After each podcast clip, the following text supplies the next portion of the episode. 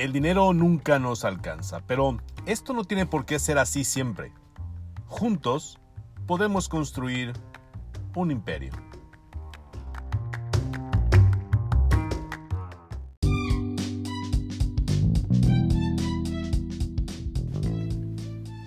Muy buenos días, muy buenas tardes, muy buenas noches a la hora que escuchas esta quinta edición del podcast titulado Un Imperio. Soy Conrado Quesada Rodríguez. Gracias por estar pendiente de esta quinta edición y una disculpa. Te ofrezco una sincera disculpa. La semana pasada no pudimos subir esta quinta edición debido a una serie de dificultades técnicas. Primero te explico este podcast, pues lo hago solo y con las eh, capacidades técnicas que uno puede tener a la mano para poderlo generar. Hicimos una primera entrevista con Paulo Sergio Galindo, es con quien vamos a platicar hoy sobre su emprendimiento. Y esa primera entrevista la hicimos bueno, frente al Mentidero. El Mentidero es el espacio que está impulsando ahorita la Compañía Teatral del Norte, ahora bajo la dirección de Pablo Sergio Galindo. Ese es el proyecto que ellos están impulsando. Y estamos prácticamente en esa entrevista en el centro de la ciudad, bajo a la falda, a las faldas del Cerro de la Campana. Y aunque no lo creas, el centro de Hermosillo de noche en la vía pública puede ser bastante ruidoso, entre perros que ladran, charlas de otras personas que pasan por el lugar, los vehículos que circulan por las calles del centro de Hermosillo. Bueno, todo ese ruido provocó que no me gustara cómo se había adquirido o cómo se había grabado esa primera charla. Le pedí a Pablo Sergio Galindo una segunda charla. Esa segunda charla la hicimos ya, em, si no me falla la memoria, el miércoles por la noche. Ese miércoles, después de ver el tiempo de duración de esa entrevista fue de una hora pasadas, fueron más de 60 minutos de grabación.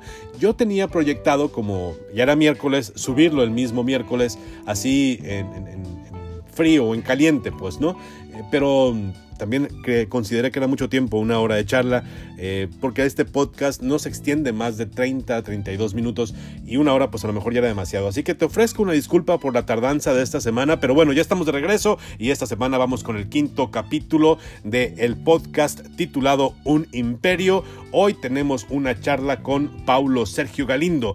Es ahorita está como director de teatro, él es actor y tiene un proyecto de emprendimiento bastante interesante. Aquí te platico de qué se trata a partir de ya.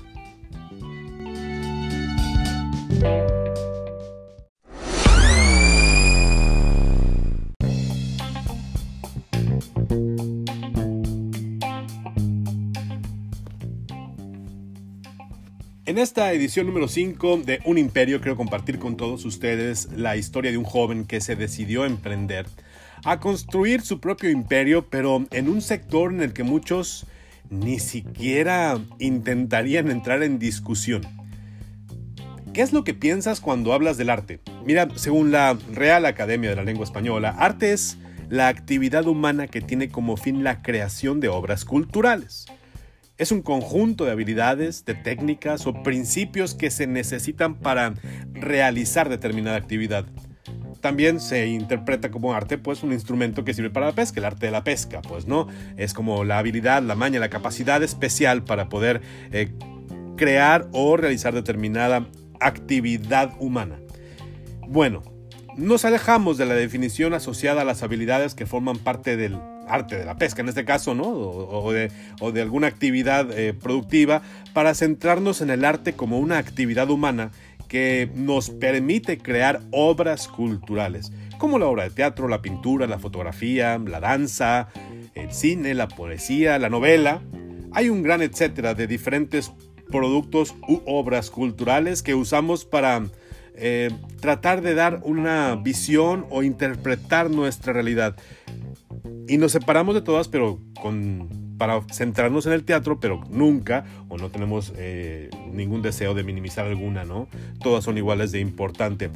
Ahora, el Zoom lo vamos a llevar más profundo para encontrarnos con un emprendedor que después de estudiar en la Ciudad de México en el Centro Universitario de Teatro de la UNAM, de la Universidad Nacional Autónoma de México, de terminar sus estudios, participar en producciones allá en la Ciudad de México, ya vivir, él, mismo nos comentó, vivir en cierta manera lo que es ser un actor en la Ciudad de México, poder tener contratos, eh, buenos contratos, unos mejores que otros, tener ya su estilo de vida, dedicarse las tardes a leer o sacar a pasear a su perro.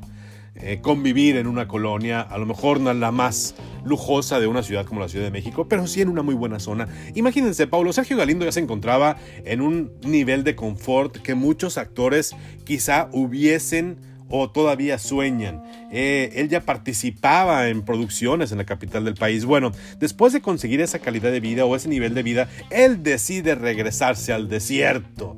Acá donde hablar de productos culturales y vivir del arte es un tema que parece más una novela de ciencia ficción que un modelo de negocio, es donde Paulo Sergio Galindo decide impulsar una idea. Paulo Sergio Galindo regresó acá a Hermosillo, al noroeste de México, en el año 2017. Él se integra a la Compañía Teatral del Norte, una asociación civil fundada por su papá, el señor Sergio Galindo. Eh, si tú eres de Hermosillo, si tú eres de Sonora, seguramente has escuchado hablar cuando se habla de teatro, cuando se habla de actuación, cuando se habla de dramaturgia, has escuchado hablar de Sergio Galindo. Bueno, Pese a las complicaciones que implicó regresarse a Hermosillo a impulsar un proyecto que quizá no era el proyecto con el, con el que él em, arranca su vida productiva, la verdad es que se suma, absorbe la responsabilidad y ahora el Paulo Sergio Galindo, hijo de Sergio Galindo, está decidido a crear un proyecto viable. Un proyecto que cambie la vida de los actores que se relacionan con él, que mejore las condiciones de creatividad en Sonora, pero que también sea un negocio. Y para ello, hoy impulsan un proyecto que se llama El Mentidero. Hace un año que Pablo Sergio Galindo y su equipo de colaboradores impulsan El Mentidero. El Mentidero es un espacio para el teatro. Es para exponer, para crear, para proponer. El sueño que tiene Pablo Sergio sobre el mentidero es que sea el lugar en el que los creadores encuentran el pretexto para mantenerse como esos entes que con su arte tratan de transformar, de proponer, de analizar, de criticar, de proponer los cambios, las necesidades que una sociedad necesita. Pero al mismo tiempo el mentidero tiene que ser una empresa, tiene que ser sustentable, tiene que generar ingresos, tiene que darle trabajo a los actores, tiene que darle a todo el equipo de la compañía teatral del norte un sustento. Entonces, pues ahí, en ese sector de Hermosillo, en un viejo edificio, es una casona vieja de Hermosillo, es de esos edificios que a quien, quien los conoce pues enamora, ¿no? Es la típica construcción antigua de las ciudades del noroeste del país. Es una ruina, en parte, ¿no? a partes sin techo. En algunos puntos hay piso, en otros no. Y ahí donde quedan esos sectores donde parece que el viejo piso de la casona aún soporta el peso de los visitantes, es donde ellos están tratando de generar este emprendimiento. Vamos a platicar, vamos a dejar que Paulo nos platique cuál es el objetivo que tiene con el mentidero.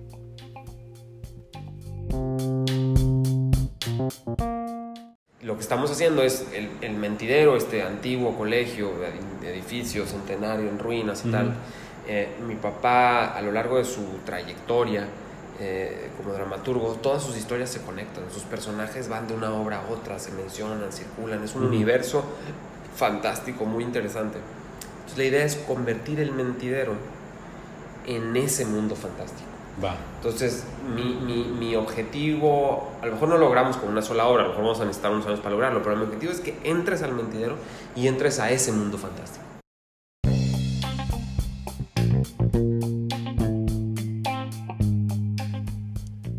Bueno, así con estos dos años de trabajo, dos años que Pablo Sergio Galindo ya está acá en, Hermosillo con un equipo permanente de 12 personas, eh, todos ellos reciben un pago por sus colaboraciones con oficinas que hoy operan, que ya funcionan para generar las condiciones mínimas de creación de estas obras culturales en el sector teatral. Pablo Sergio Galindo decide emprender en un sector para muchos desconocido, ¿eh? pero con costos fijos todos. Emprender en el teatro no es distinto a emprender un negocio de otro tipo. Paulo nos platicaba que él tiene costos fijos fuertes como papelería, bueno, los servicios de las oficinas, eh, eh, los salarios a los colaboradores eh, y, y tiene que aguantar un gran compendio de costos que quizá el proceso de hacer su plan de negocios no pudiese haberlo tenido tan en cuenta porque él nos lo explica. A diferencia de otros negocios, emprender en este mundo, en el entorno de una compañía teatral que está tratando de sacar adelante un proyecto como El Mentidero, quizá hablar de un plan de negocio no es lo más importante como mantener un anhelo, como mantener esa pasión, eh, perdón, esa pasión por un proyecto como El Mentidero y esa pasión por el teatro.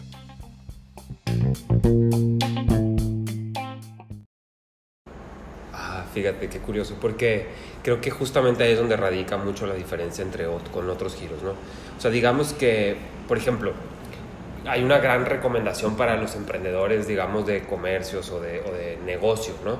Que es como, bueno, tienes que analizar tu mercado, ¿no? Y hacer todos estos estudios. Plan de negocios. Plan de negocios, estudios económicos, etcétera, para que sepas en qué rama es más seguro emprender y para dónde vas a obtener un retorno mejor de tus inversiones. Pues el arte no. en el arte, digamos, el plan de negocio no aplica. ¿no? Es, pasión únicamente. Es, sí, o sea, digamos que el verdadero arte para mí sería el, pues yo voy a hacer lo que quiero hacer, ¿no? Y, y, quiero decir lo que quiero decir como lo quiero decir, ¿no? Y entonces ya después empiezas a ver cómo haces para que eso pueda redituarte en algo, eh, digamos, pues económico, ¿no? Que puedas obtener un ingreso de eso. Pero justamente el ciclo del arte es ese, o sea, digamos que creo, del, verdadero arte es Pensar en, esto es lo que quiero hacer, este es el arte que quiero hacer, así lo quiero hacer y así quiero decir. Luego ya veo que todo lo demás se acomode a mí, ¿no? Esa es como la diferencia.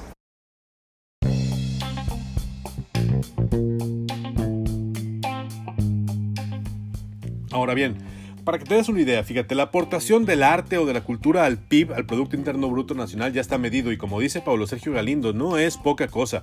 Las cifras que tú puedes encontrar rápido en el INEGI son del 2017 y en ese estudio que realiza el INEGI dice que el sector cultural de México aportó el 3.3% al, al Producto Interno Bruto del país, lo que representa alrededor de 661 mil millones de pesos en el 2017. De esos 661 mil millones de pesos, el teatro aportó el 5.5%, lo que es alrededor de 36 mil millones de pesos. El teatro ocupa el quinto lugar entre las actividades culturales que más aportan al PIB.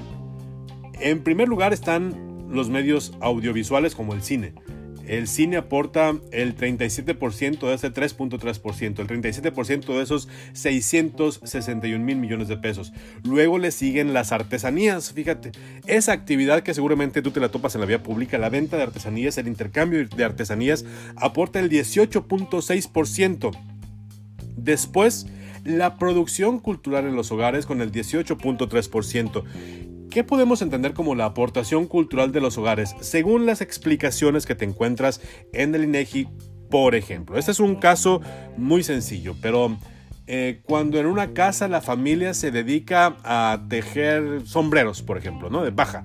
Esa es una aportación cultural. Ellos ese producto lo comercializan y eso genera también riqueza. Bueno, ellos, o acá en Sonora, por ejemplo, de pronto tú puedes ir a casas de algunos sectores o en algunas comunidades alejadas de la ciudad y a lo mejor en esa casa encuentras la venta de determinada artesanía o en esa casa se produce determinado producto y, ellos aportan también, pues.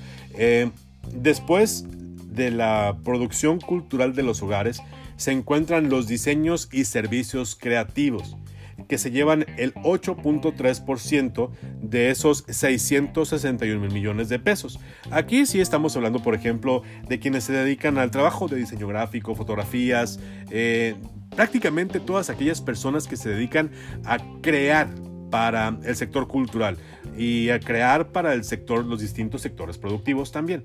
Y en el quinto lugar ya se encuentran las artes escénicas y los espectáculos, con el 5.5%, lo que representa poco más de 36 mil millones de pesos.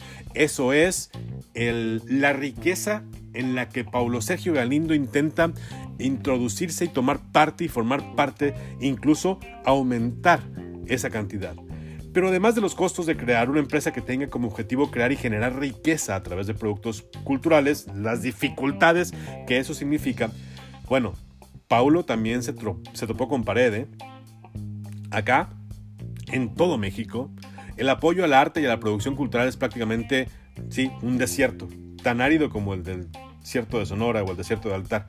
Las condiciones para que el arte germine y que se generen esos frutos que luego se espera que el arte y la cultura den a la sociedad para transformarla, pues es prácticamente una labor titánica y solitaria, no solo por la falta de interés de la audiencia que quizá no sabe que hay determinada producción, que no conoce que en su ciudad se generan tales productos, no sabe de obras de teatro locales, no sabe de galerías locales, eh, sino además porque no hay programas ni estímulos o apoyos y un largo etcétera con el que Pablo Sergio Galindo se tuvo que topar a su regreso a Hermosillo.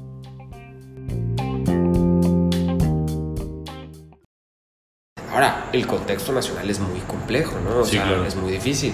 Es, además, ha quedado clarísimo la, ya desde varios sexenios y ahora otra vez queda claro que el arte y la cultura no son, no son, una, prioridad. No son una prioridad para nuestros gobiernos. Y, y, y, además es muy triste porque dicen arte y cultura y no sé qué, pero decir arte y cultura es hablar de un montón de gente. Claro. Es hablar además de, de, de, un producto interno bruto que la industria cultural y arte genera bastante alto, o sea, y, y, bastante significativo, digamos, y denostarlo de la manera en la que se denosta, a mí me parece gravísimo, ¿no? Más cuando hablas de seres humanos, estás hablando de gente profesionales, bien formados, comprometidos, eh, digamos, seres humanos que están preocupados por, por la emoción, por el intelecto, etcétera, etcétera que, que, que no tienen seguro médico, ¿no? o sea, que no tienen un ingreso digno, que no pueden mantener a sus familias, que tienen que muchas veces trabajar. Luego las empresas captan a estos haciendo como que marketing, ¿no? O claro, este claro. Tipo de cosas que, que nunca... Y, y, los artistas a veces terminan haciendo eso, pues haciendo un cursito de algo, o de contabilidad, o de algo, pues para tener un ingreso que les pueda favorecer. Y es muy doloroso eso. O sea, a nosotros nos ha pasado en la compañía. Teniendo la, la, la digamos, la, la, enorme ventaja y ser enormemente afortunados por contar con México en Escena, un, un, un programa del de, Fondo Nacional para la Cultura y las Artes que nos da uh -huh. eh, para, para, tener personas fijas y sueldos uh -huh. fijos y todo. Este, por ejemplo, un, uno de nuestros compañeros, un actor muy talentoso, alguien al quien yo conocí además dándole yo clase a él, uh -huh. y me lo traje a la compañía y se quedó y estaba de fijo y tal, este, con dos hijos, con una esposa, pues estaba buscando la manera de generar, de, de, hacer crecer sus ingresos, ¿no? Digo, lo que paga la compañía, pues en comparación con lo que ganan otros actores es mucho, claro. pero en comparación con, con, con, tener dos hijos y así, pues, quizá no es tanto. Eh, no es tanto, sí. ¿no? Entonces, llevaba ya unos años estudiando él para ser maestro, hizo un examen, salió muy alto, no sé qué, entonces le dieron una plaza, su sueldo se triplica automáticamente, entonces pues evidentemente prefiere ir a hacer eso. Claro. Perdimos un talento de un actor que llevaba cinco años trabajando con nosotros en un proceso de crecimiento artístico, pues porque no tiene las condiciones para, para trabajar, porque en su trabajo le ofrecen seguro médico, seguro para sus hijos, etcétera.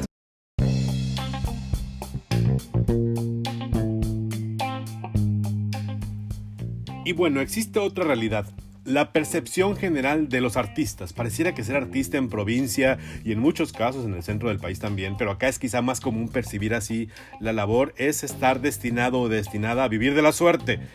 Pero eso es parte de lo que Paulo Sergio también tiene claro y que él sabe que se debe cambiar. Por ello impulsó algunas modificaciones que ya fueron aprobadas en la ley fiscal del Estado y que permite que la iniciativa privada pueda participar con apoyo al proceso de creación artística, porque los empresarios sonorenses estaban completamente fuera de esta ecuación en la que el artista necesita tiempo para generar, para crear y luego ese producto debe tener contacto con sus audiencias. Ese tiempo para crear, ese apoyo para que el artista cree, era prácticamente labor exclusiva o de los pocos apoyos que existen en, el Estado, no me refiero al Estado como el Estado de Sonora, sino al Estado mexicano, eh, el apoyo familiar, o que quizá el artista tenía que dividir su tiempo entre un trabajo que le diera un ingreso con determinada seguridad social o el ingreso nomás y al mismo tiempo tratar de crear. Entonces, Paulo Sergio Galindo trata de impulsar este cambio a la ley fiscal del Estado para que la IP, la iniciativa privada, pueda apoyar la creatividad de los artistas estatales.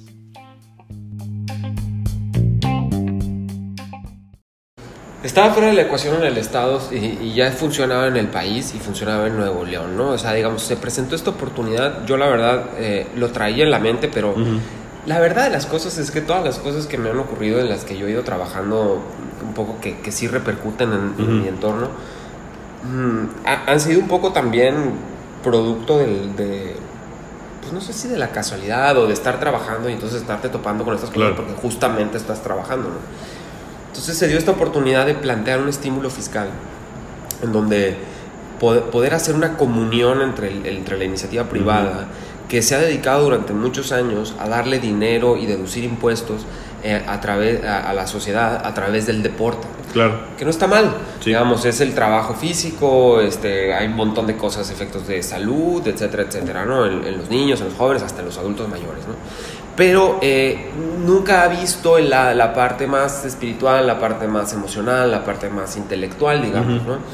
Y ahí es donde entra el arte, ¿no? Y, y, entonces el propósito de la eficaz es justamente proveer a los artistas de este dinero que jamás han tenido para poder crear y para poner, poder tener un espacio de dedicarse exclusivamente a la creación y después de crear, producir piezas de calidad, ¿no? O sea, producir música, teatro, danza, artes visuales, piezas escultóricas, etcétera, de la mayor calidad posible, ¿no? Estás hablando de que en promedio una obra de teatro en Sonora hecha en Sonora, eh, yo creo que en promedio si te digo que las producciones de teatro cuestan aquí 10 mil pesos en términos del el dinero que desembolsó el artista, sin contar lo que te prestó tu abuelita, la gasolina que gastaste y todas estas cosas. Entonces, ¿cuánto puede llegar a costar una, una producción? En total, así, si, si tú sacas la cuenta de ¿Cuál es la producción que hasta hoy has hecho en Sonora más cara? ¿Cuál es? Bueno, no cuál es, ¿cuánto te costó? He incluido lo que te prestó tu abuelita, lo que te prestó tu, tu, vecino, lo que te completaste de, del abono. Si contamos eso, si contamos toda la cantidad, yo creo que fácil estábamos muy cerca de. Yo creo que andábamos por ahí de los. cerca del millón de pesos, más o menos.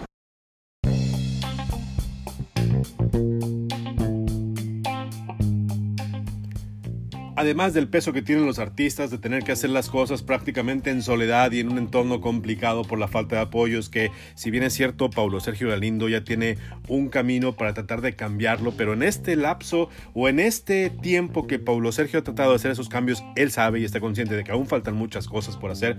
Además de eso, los artistas tienen sobre sí un juicio o una obligación que incluso Pablo puede decir que es estúpida, que los aleja de la posibilidad del cambio. Pareciera que un artista no debe salir a pelear por leyes más justas, ¿no? Pareciera que los artistas debiesen eh, quedarse guardaditos y dejar al arte dentro de esa mm, cápsula de cristal por el riesgo a ser catalogado como de tal o cual tendencia ideológica o política. Pero bueno, en definitiva, ¿eh? si quieres cambiar tu entorno debes estar dispuesto a pagar el precio. Paulo y su trabajo para acercar a las empresas y a los creadores eh, le ha dado resultados, aunque también sabe bien que ha sido cuestionado y está consciente de que eso tiene que ser así. Pero entiende que es parte del cambio.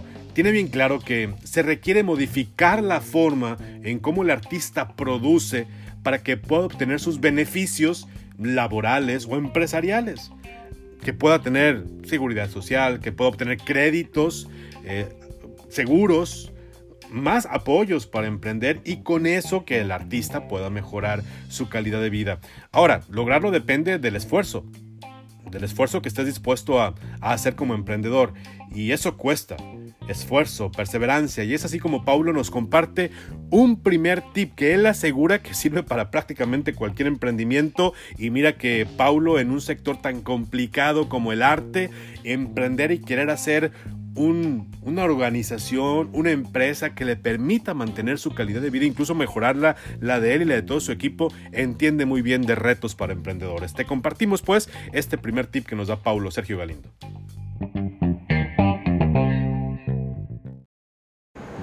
Y, creo que ahí hay un, hay un tip para el emprendedor, ¿no? Es decir, es, no te quedes pensando en que las cosas no pueden suceder. O sea, las cosas pueden suceder. Las cosas, es más, las cosas tienen que suceder.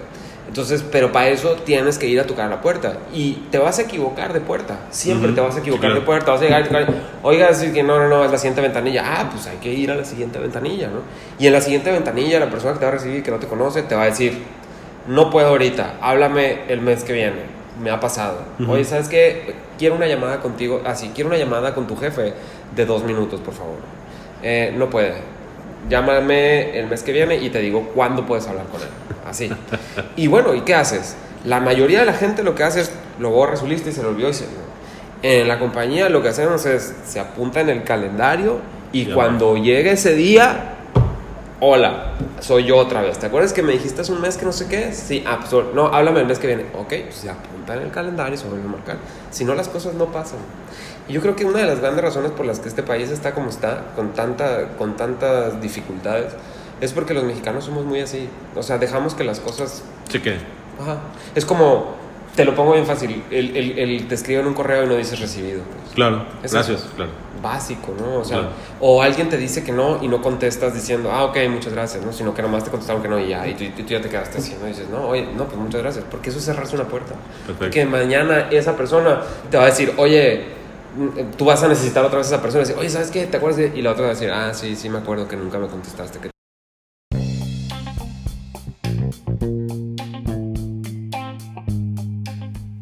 Emprender es complicado en cualquier sector productivo y imagínate en un área en la que tienes que combinar creatividad, pasión, em, alguna eh, capacidad para poder transmitir de una forma alguna idea, alguna realidad, alguna parte de la realidad. Hacer arte, pues, es difícil. Combinarlo con el entorno productivo y empresarial y de emprendedor pareciera que lo hace más complicado. Pero bueno, ya después de dos años de trabajo constante en Hermosillo, después de todo el tiempo que Paulo trabajó en la Ciudad de México y de colaborar en más de un proyecto, Paulo Sergio Galindo asegura que el arte puede ser negocio. explica que no es el negocio antes que el arte, porque entonces eso es show business, nos explicó debe ser primero el arte y después de que tú desarrollas tu capacidad artística, tú debes ser capaz de con eso vivir y hacer negocio, poder vivir de tu arte. Incluso, Paulo Sergio Galindo nos dice que sí se puede vivir del arte.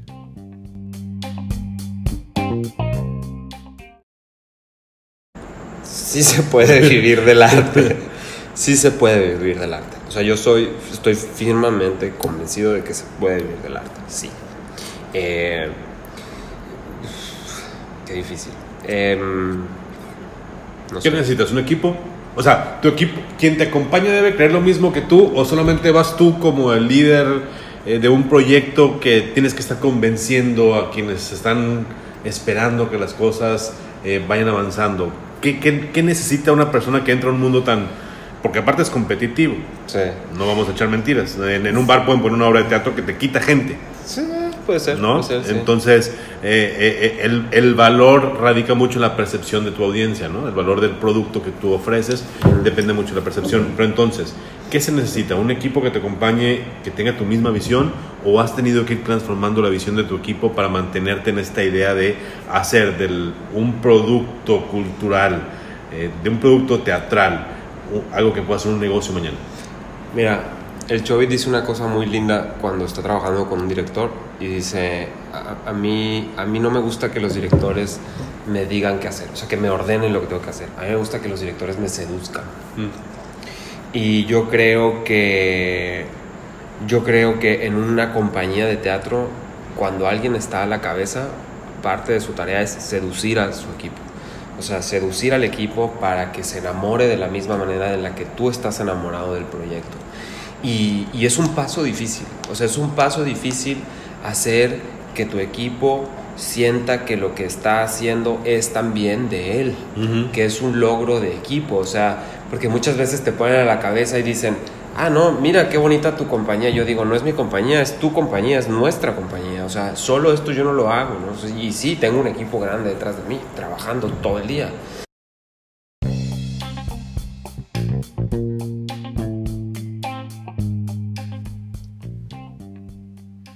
Y después de que te enfocas en el tema del arte, te debe quedar muy claro que al internarte en un entorno competitivo, en un entorno en el que pues hay mucha gente que hace arte que no necesariamente son profesionistas, pero lo hacen muy bien. Hacer arte no es fácil. Pero una vez que empiezas, no te puedes permitir el detenerte. ¿eh? Paulo nos dice que en el camino te vas a encontrar con muchas complicaciones. Y de lo único que puedes estar bien seguro es que no es fácil, pero tampoco es imposible. Y rendirte no debe ser una opción si tú quieres entrar a este mundo del arte, crear y hacer empresa con arte.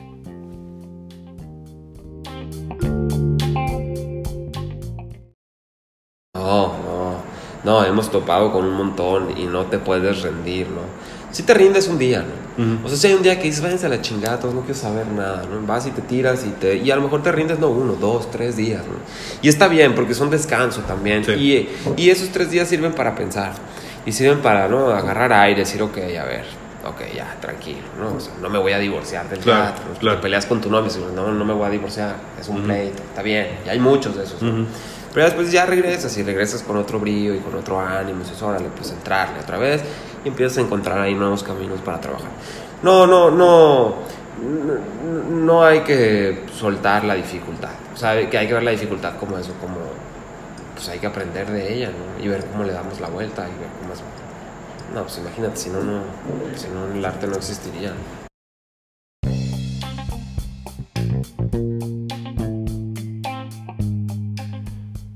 Ya sabes que en este podcast le pedimos a todos los entrevistados que nos compartan dos palabras que deben tener los emprendedores bien grabadas en su cabeza al momento de iniciar un proyecto. Pero antes de ir con esas palabras de Pablo Sergio, queremos invitarte porque seguramente si tú vives en Hermosillo, eh, eh, has dicho, has escuchado, has pensado e incluso has sostenido en distintos debates con tus amigos que en esta ciudad no hay nada que hacer.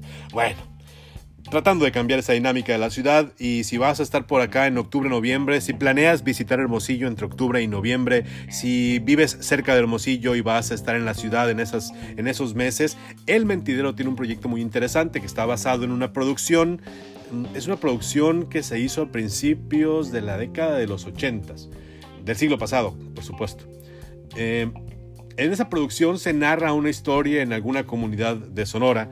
Es eh, es una obra, bueno, no es una obra, es una producción, es una película que narra la historia en un pueblo de Sonora y esa historia, esa producción dejó personajes que de pronto se han quedado en el colectivo hermosillense. Los hermosillenses identifican a muchos de esos personajes porque muchos de ellos trascendieron, fueron tan icónicos, fueron tan, tan, tan increíbles que la gente se fue quedando con ellos con el paso del tiempo. Bueno, ahora se tiene ahí en el, en el mentidero una historia con los personajes de la tuba de Goyo Trejo. Si quieres saber qué es la tuba de Goyo Trejo, seguramente te la encuentras en YouTube. La película yo ahí la vi hace poco. Eh, bueno, hay una producción teatral en donde aparecen los personajes, ¿eh? no los actores. Los actores no. Eh, incluso hay personas, actores que, ya fallecieron, que participan en la película. Entonces, lo que sí se rescata son los personajes de la tuba de Goyo Trejo. Y todos ellos van a participar en el juicio, ¿no? Así se llama la, obra de teatro. Los boletos ya los encuentras en la venta, los puedes adquirir en el portal elmentidero.mx. Ahí en mentidero.mx puedes pagar en línea con tarjeta de crédito, con tarjeta de débito, con PayPal, con criptomonedas. Puedes hacer depósitos en una tienda de conveniencia como Oxxo, 7-Eleven, Extra. O si necesitas más opciones, pues échate la vuelta ahí al mentidero. Está en la esquina de Garmendia y no reelección, en las faldas del, del Cerro de la Campana. ¿Quieres saber de qué se trata esta esta presentación, escucha a Paulo Sergio Galindo.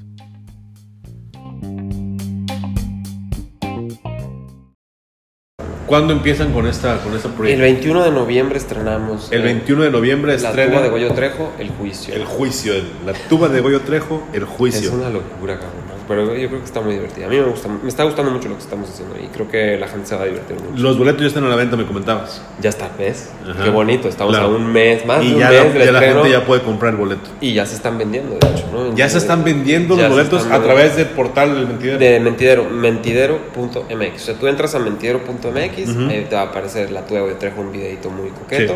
Le pica, ahí dice, hay un botón que dice para los boletos. Para los boletos. Ahí le picas y, este, y te va a llevar directo al, al, a, la, plataforma de, compra. la plataforma de la compra, que como bien lo decías, puedes pagar con lo que se te ocurra. Método de pago de producción te voy a decir que sí se puede. Te reto. es decir, puedes pagar crédito, débito, ¿no? Sí. PayPal. Sí. Puedes pagar con PayPal. Sí, sí, sí. Bueno, la criptomoneda me llamó la atención. Criptomoneda, sí. Puedes También pagar se con puede criptomoneda. Puedes pagar con criptomoneda. Y, ya, y- con eso y por ejemplo, si, si me comentabas incluso, puedo imprimir al Oxxo a pagar. Puedes, sí, puedes generar una orden de pago, ir al Oxxo o al Seven a pagar. O puedes hacer una transferencia bancaria. O puedes hacer una transferencia. O puedes ir al banco a depositar. Ah, perfecto. Entonces no hay, no hay pretexto para decir que es difícil conseguirse un boleto para el mentidero. No, y lo puedes hacer desde tu teléfono. Desde o sea, el puedes teléfono. tu teléfono decir, y, y lo compras y luego el, el- el boleto te llega a tu teléfono. Va. Y entonces ah, llegas al mentidero sin papel, o sea, llegas con el... Ah, con el- eso es lo mejor de todo. Sí, llegas con la foto del boleto y cuando llegues ahí en la entrada, ahí va a haber una chica que va a hacer pip, lo va a escanear, como los boletos ya ven. Sí, claro. Y este, y pasas y ya, eso es todo. O sea, no, es, ya es es súper, súper sencillo, ¿no?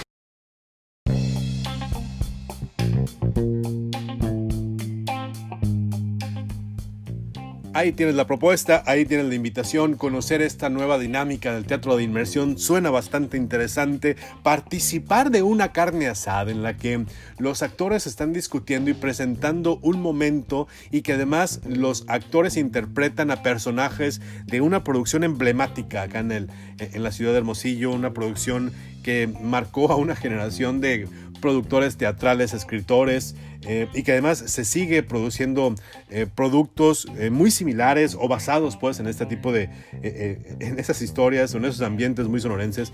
La verdad, ahí está la invitación, ojalá que te animes y ojalá que nos encontremos por allá en el mentidero entre octubre y noviembre. La invitación es muy sencilla, entra al mentidero.mx, paga tus boletos, llévate tu código en el celular y disfruta. Puedes disfrutar unos taquitos de carne asada, ¿no? Aprovechar, convivir y ser parte de una obra de teatro o simplemente ir, caminar entre los actores, ver los distintos ángulos, la interacción de los actores entre ellos mismos. Tú no puedes interactuar, claramente, como dijo Paulo, no puedes tú ni tocarlos ni hablar con ellos, pero, pero tú puedes ver una obra de teatro desde, desde distintos ángulos, ¿no? Y eso te da eh, una posibilidad de interpretar distinta la, la obra de teatro. Así que ahí está la invitación. Ahora sí vamos a escuchar las palabras, pues, que Paulo Sergio Galindo, toda persona que desee emprender de- debe llevárselas tatuadas en la cabeza y recordarlas día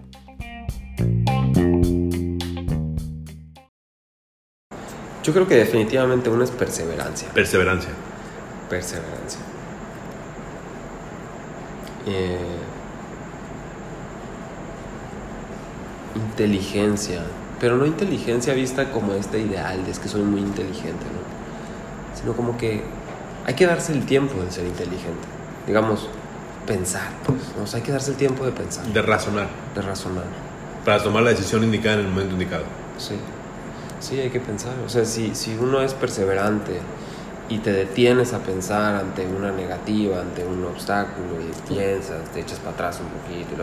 O sea, esa cosa que dicen, por ejemplo, de, es que echarse para atrás ni para atrás ni para agarrar vuelo, Claro. es falso, mentira. Hay que echarse para atrás para agarrar vuelo. O sea, hay que ir para atrás y ver qué hiciste aquí y luego decir, ah, ok, no, ya sé, entonces por acá voy más Ujú. para adelante, ¿no? Siempre me he peleado con ese hecho. Entonces, pero creo que ahí entra eso, pensar, piensa. Y, y, y híjole, mano, ya es otro tema, pero eh, creo que nos están obligando a no pensar. O sea, las redes, el internet, este, eh, Facebook, Instagram, Twitter, todo.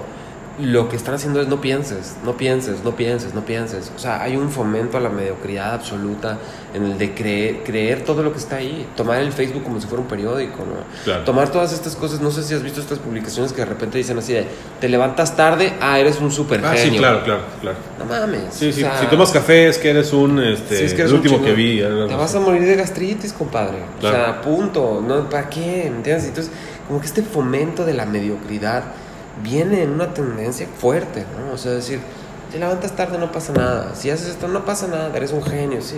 No, hay que chingarle. O sea, sí, ok, está bien, agarra aire, piensa, ¿no? Piensa, piensa, sé perseverante y chingale, papá. O sea, chingale, porque si no, si te tiras al Facebook y a tomar que, que lo que dice fulanito de ti es la ley y lo que publica no sé quién, y entonces te empiezas a clavar en los resentimientos, porque la gente lo único que hace en estas cosas es vomitar su, su resentimiento. Claro. Y ahí estamos todos tragándonos el resentimiento de todos y el Claro. dolor de todos y, y, los, y los muy, digamos, pues muy válidos y honestos y sinceros problemas de la gente, ¿no? De los cuales antes no nos enterábamos, pero ahora sí, nos enteramos de todo, todo el mundo tiene un micrófono, ¿no? Sí, Es claro. como, híjole, mano, de verdad no quiero saber estas cosas, ¿no? Yo, la verdad, yo tengo esta cosa porque es mi manera en la que, otra vez, pues te comunicas, Te con, comunicas el con el público entorno, y sí, el claro. entorno y todo, pero, pero no me la creo nada.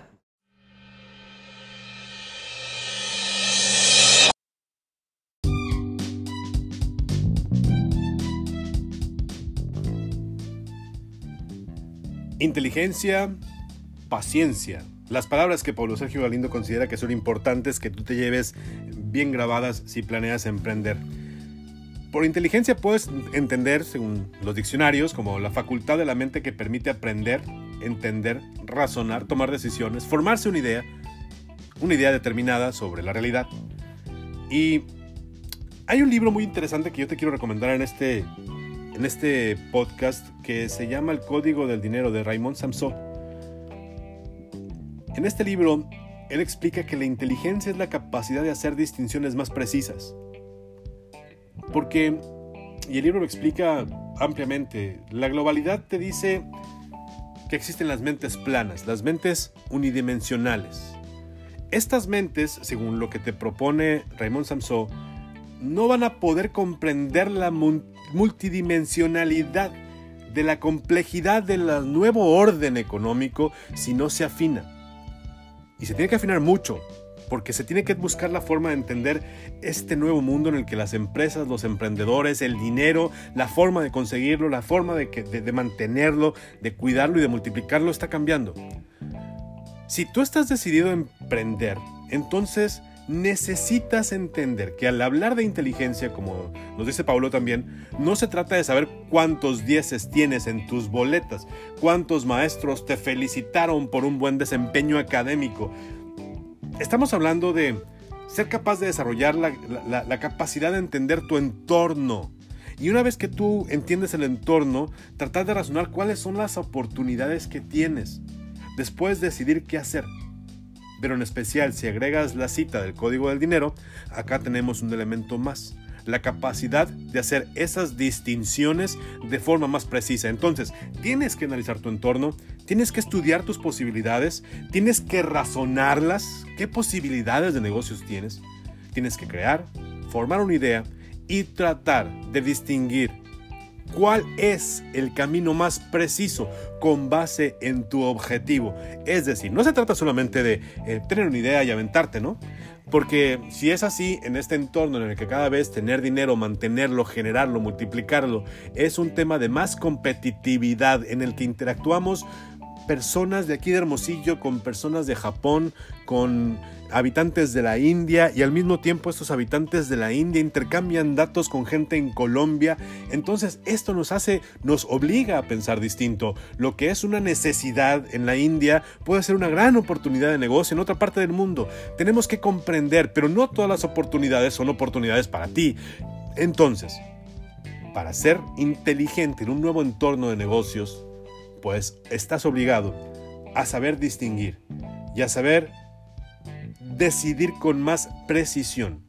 Ya tienes un objetivo, ya tienes un tiempo para cumplirlo. Quizá tengas muchas opciones.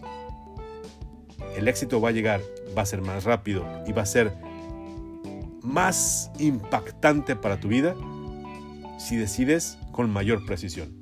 Ahora, la perseverancia. Nada te sirve ser muy inteligente si no tienes la capacidad de mantenerte en tu plan, de seguir tu objetivo hasta el final, no rendirte jamás, como dice Paulo. Tienes que lograr la meta, aunque llegues fatigado, cansado, aunque llegues harto. Volvemos entonces para esto a hablar del libro Piense y hágase rico. Ya te he platicado de este libro, te lo propuse desde la primera edición de este podcast. Es un libro que tienes que leer si, si tienes como plan en tu vida transformar tu entorno. Si en realidad lo que quieres es hacer riqueza, no es solamente abrir un negocio, es entender cómo funciona el dinero, entender cómo son las mentes de esos hombres y mujeres que se han hecho ricos en este mundo. Las entrevistas que, que Napoleón Hill realiza a distintos empresarios y las opiniones que vierte sobre ellos en su desarrollo como personas de negocios, aunque no lo especifica claramente, no te da el concepto porque él quiere que tú lo encuentres, él sí habla mucho sobre la importancia de perseverar, de no frenarte, de no permitir que nada impida que alcances tu objetivo. Pero advierte que en este libro se advierte que no se trata solo de hacer una meta y caminar, ¿no? En realidad, pues así se termina por perder el camino y perder la fuerza. Si no sabes a dónde vas, ya llegaste. Para perseverar debes tener definido tu proyecto, eso te lo dice claramente en el libro, y para eso requieres inteligencia, para poder seleccionar el proyecto. Para perseverar debes desear ese objetivo, no solo planteártelo como, ah, a mí me gustaría ser millonario, ese es un sueño. Tú debes especificar tu meta, tu objetivo, y estar dispuesto a todo por conseguirlo. Paulo dice, yo quiero que el mentidero sea un espacio en el que mañana puedan los creadores encontrar el lugar y el apoyo para, ah, él tiene claro su proyecto y está trabajando para alcanzarlo. El elemento más complicado, el menos trabajado en la formación de cualquier persona, en especial en países donde el concepto de crisis es tan vigente, es la confianza en ti mismo. ¿Confías en ti mismo? ¿Realmente crees que lo que estás planeando lo vas a alcanzar o lo estás, lo estás empezando solamente porque no quieres estar sin hacer nada? Para poder alcanzar tu objetivo debes tener confianza en ti mismo. Quienes venimos de generaciones donde el término crisis siempre ha estado vigente o en países donde las crisis son la constante, lo que más se golpea de las personas es la confianza en sí mismos. No puedes confiar en un proyecto si no tienes confianza en que mañana vas a tener condiciones estables en tu economía. Entonces, para poder enfrentar esos retos, tú debes ser capaz de decir, no importa, yo lo voy a conseguir. La confianza en ti mismo no se forja solo porque tienes el deseo. El libro te dice, el libro Piensa y llega a ser rico, lo aclara, es un proceso que duele, es un proceso frustrante. Te llama a desistir, pero para desarrollar confianza en ti mismo, pues tienes que sufrir. La consigues cuando sufres, por esos errores que cometes. Errores que te van a provocar más dolor. Te vas a insultar a ti mismo no solamente una palabra como, ay, qué pendejo, eso va a ser, son las palabras más amorosas que vas a llegar a decir de ti mismo cuando cometas los errores. Pero una vez que entiendes que ese error, ese dolor, no es suficiente para detenerte, entonces estás empezando a desarrollar la confianza en ti mismo. Es muy importante tener un plan muy definido cuando los planes están hechos al vuelo o son poco prácticos, poco realistas, la perseverancia se diluye. No es lo mismo plantearte en 10 años obtener en tu cuenta de banco determinada cantidad de dinero que pensar que esa misma cantidad de dinero la vas a tener en un año, en especial si no tienes un plan. Entonces, el plan debe tener un objetivo, los objetivos deben ser realistas y los planes deben ser prácticos, deben estar hechos para que tú puedas alcanzarlos. No seas tú el causante de que pierdas la confianza en ti mismo por ponerte planes que ni siquiera tú podrías alcanzar o que no sabes si es posible alcanzarlos porque no conoces realmente qué es lo que estás haciendo. El libro también te habla sobre mm, tener conocimiento exacto, eso te va a ayudar a poder definir tu plan. Olvídate de suponer es que fulanito vende casas, le va muy bien, pues ya le va bien porque a mí me va mal. A ver, eso es una suposición. Tienes que conocer qué es lo que vas a hacer. El libro El hombre más rico de Babilonia te lo advierte, no inviertas donde no conoces. Es, son, son, enseñanzas básicas que están en los libros eh, que te guían en el camino del emprendimiento. Y como dice Paulo, bueno, si quieres tener perseverancia, para que tu perseverancia no merme, tienes que establecerte un plan, un objetivo, y ese objetivo lo debes construir con, con metas y debes tener conocimiento de qué estás hablando. No supongas. Cuando supones, te planteas expectativas que no alcanzas, aumenta tu frustración y entonces disminuye tu capacidad de perseverar. Cada vez que una suposición es eliminada, la perseverancia se ve fortalecida, elimina las suposiciones. Ahora, ten cuidado de eliminar las suposiciones con experiencia. Cuando supones algo y entonces la experiencia te dice que estás mal, ahí sí, la perseverancia se va a ver diezmada. Ten cuidado. Hay que tener fuerza de voluntad, definitivamente. Para poder ser perseverante debes tener fuerza de voluntad. Y debes concentrarte en aquellos pensamientos que forman parte de los planes o los pensamientos que te van a ayudar a crear tu plan. No te permitas distracciones. Cada vez que vas a emprender, te, va a llamar la atención y eso te lo platico en, lo poquito que un servidor ha podido emprender. Siempre pasa, emprendes, tienes el plan, tienes la meta, tienes el objetivo, hiciste el estudio, tienes metas claras, sabes que tú puedes, has logrado enfrentar diferentes errores, has pasado esa etapa de frustración. De pronto te abre un amigo, te dice que te invita a un proyecto atractivo, le inviertes tiempo, te distraes, te alejaste de tu plan eso acaba con tu perseverancia. Los distractores merman la perseverancia. Concéntrate en tu plan. Que nada rompa tu plan. También es importante, Napoleón Hill te habla sobre los hábitos. Los hábitos te ayudan a ser perseverante. Napoleón Hill dice que la perseverancia es resultado de un hábito. Tu mente se tiene que forjar con base en las experiencias diarias la repetición es también una forma de decidir. Si tú ya sabes que cada vez que te hable Juanito para invitarte a un negocio le tienes que decir que no, tienes que acostumbrarte a decirle que no. ¿Sí me explico? Si tú sabes muy bien que te tienes que despertar todos los días a determinada hora para realizar determinada actividad que te va a permitir acercarte a tu objetivo, tienes que hacerlo así. Y entonces, cuando tú haces de eso un hábito, resulta más sencillo alejarte de las distracciones. La perseverancia te ayuda a generar decisiones o las buenas decisiones te ayudan a ser perseverante y esto te aleja de los errores. Todos en determinado momento de la vida hacemos un hábito, ¿no? El peor hábito, quizá el más peligroso, es no saber decir no. Ese es un hábito que todos hacemos. Pocos saben decir, no, no me interesa, no quiero, no lo necesito. Todos contestamos con temor a no hacer sentir mal ¿no? a, nuestro, a nuestra contraparte. Oye, te invito a un café mañana a las 9 y tengo cita a las ocho y media, no sé si me desocupe. Bueno, te veo como a las nueve pasaditas. No, no puedes. Si tienes cita a las ocho y media, difícilmente te vas a desocupar a las nueve. Tal vez no te desocupes ni a las nueve y media vas a hacer mal tu cita a las ocho y media por terminar a tiempo para estar con tu otro amigo, eh, la otra persona, pues, a las nueve. Todo hubiera sido más fácil si hubieras dicho que no. Pero tenemos ese hábito a no saber decir no. Por la causa que sea, no decimos no. Y ese no saber decir no nos pone en problemas, nos pone en desventajas, nos pone en situaciones que no nos agradan o nos compromete a situaciones que ni siquiera estaban dentro de nuestro interés ni de tu proyecto. Tienes que hacer un hábito de saber responder exactamente lo que necesitas. Tienes que proponerte, por ejemplo, para poder alcanzar un objetivo, tienes que proponerte hacer pequeños cambios. En este mismo ejemplo del decir no, ¿no? A lo mejor se te hace muy difícil decir no de golpe y, no, te animas a, a que se sienta mal quien te invita, quien te dice, quien te comparte, quien te ofrece.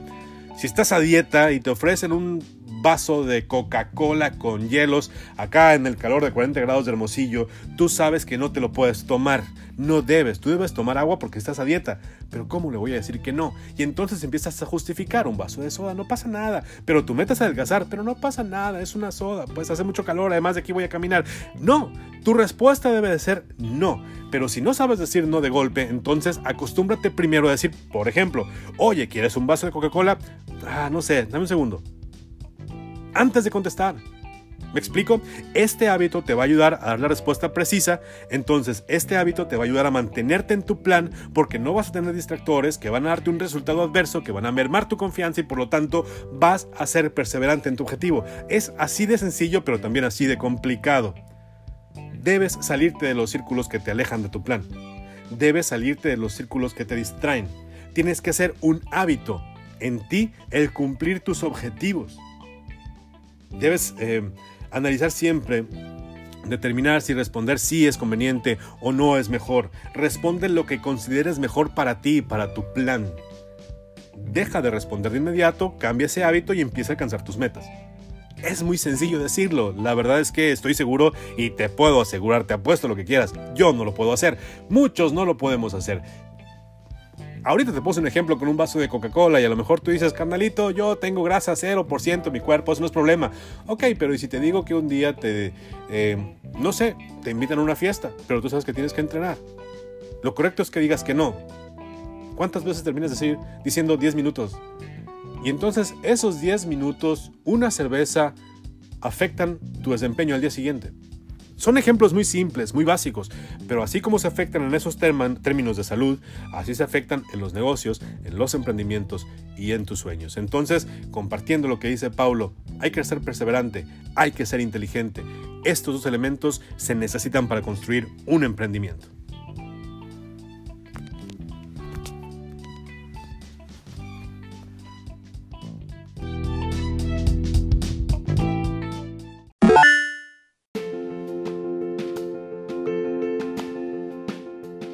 Ojalá que te haya servido toda la información que nos compartió Paulo. Ojalá que te sirva la información que consigo y que te expongo en este podcast un imperio, la quinta edición de Un imperio que en esta ocasión se extendió bastante. Te pido una disculpa si es demasiado el tiempo que te quito, ojalá que te sea de utilidad, ojalá que te parezca interesante y bueno, la invitación en este podcast titulado Un imperio es que tú construyas tu propio imperio, busca construir tu propio imperio empresarial. Necesitamos los mexicanos apropiarnos de nuestra economía. La economía la hacemos todos, tú cuando compras, yo cuando compro, el vecino cuando vende algo, la vecina cuando va y aporta su tiempo para trabajar, em, el compañero que está prestando un servicio y ese servicio genera una utilidad. Todos hacemos economía cuando ahorras, cuando usas tu tarjeta de crédito, cuando cobras tu salario, cuando emites una factura, cuando pagas tus impuestos. Todo eso es la economía y en México no puede ser que este aunque lo participamos todos, lo decidan solamente un puñado de grandes empresarios, un puñado de políticos, son la minoría y ellos pues se preocupan por sus propios negocios, se preocupan por sus imperios. Necesitamos todos generar nuestro propio imperio. Anímate, impulsa ya tu propio imperio.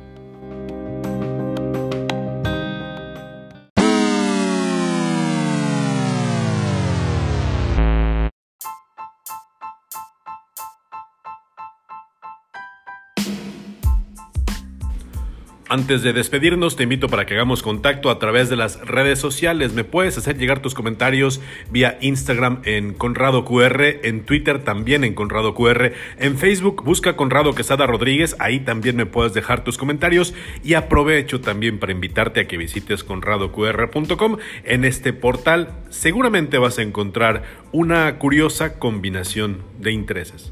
Hasta la próxima.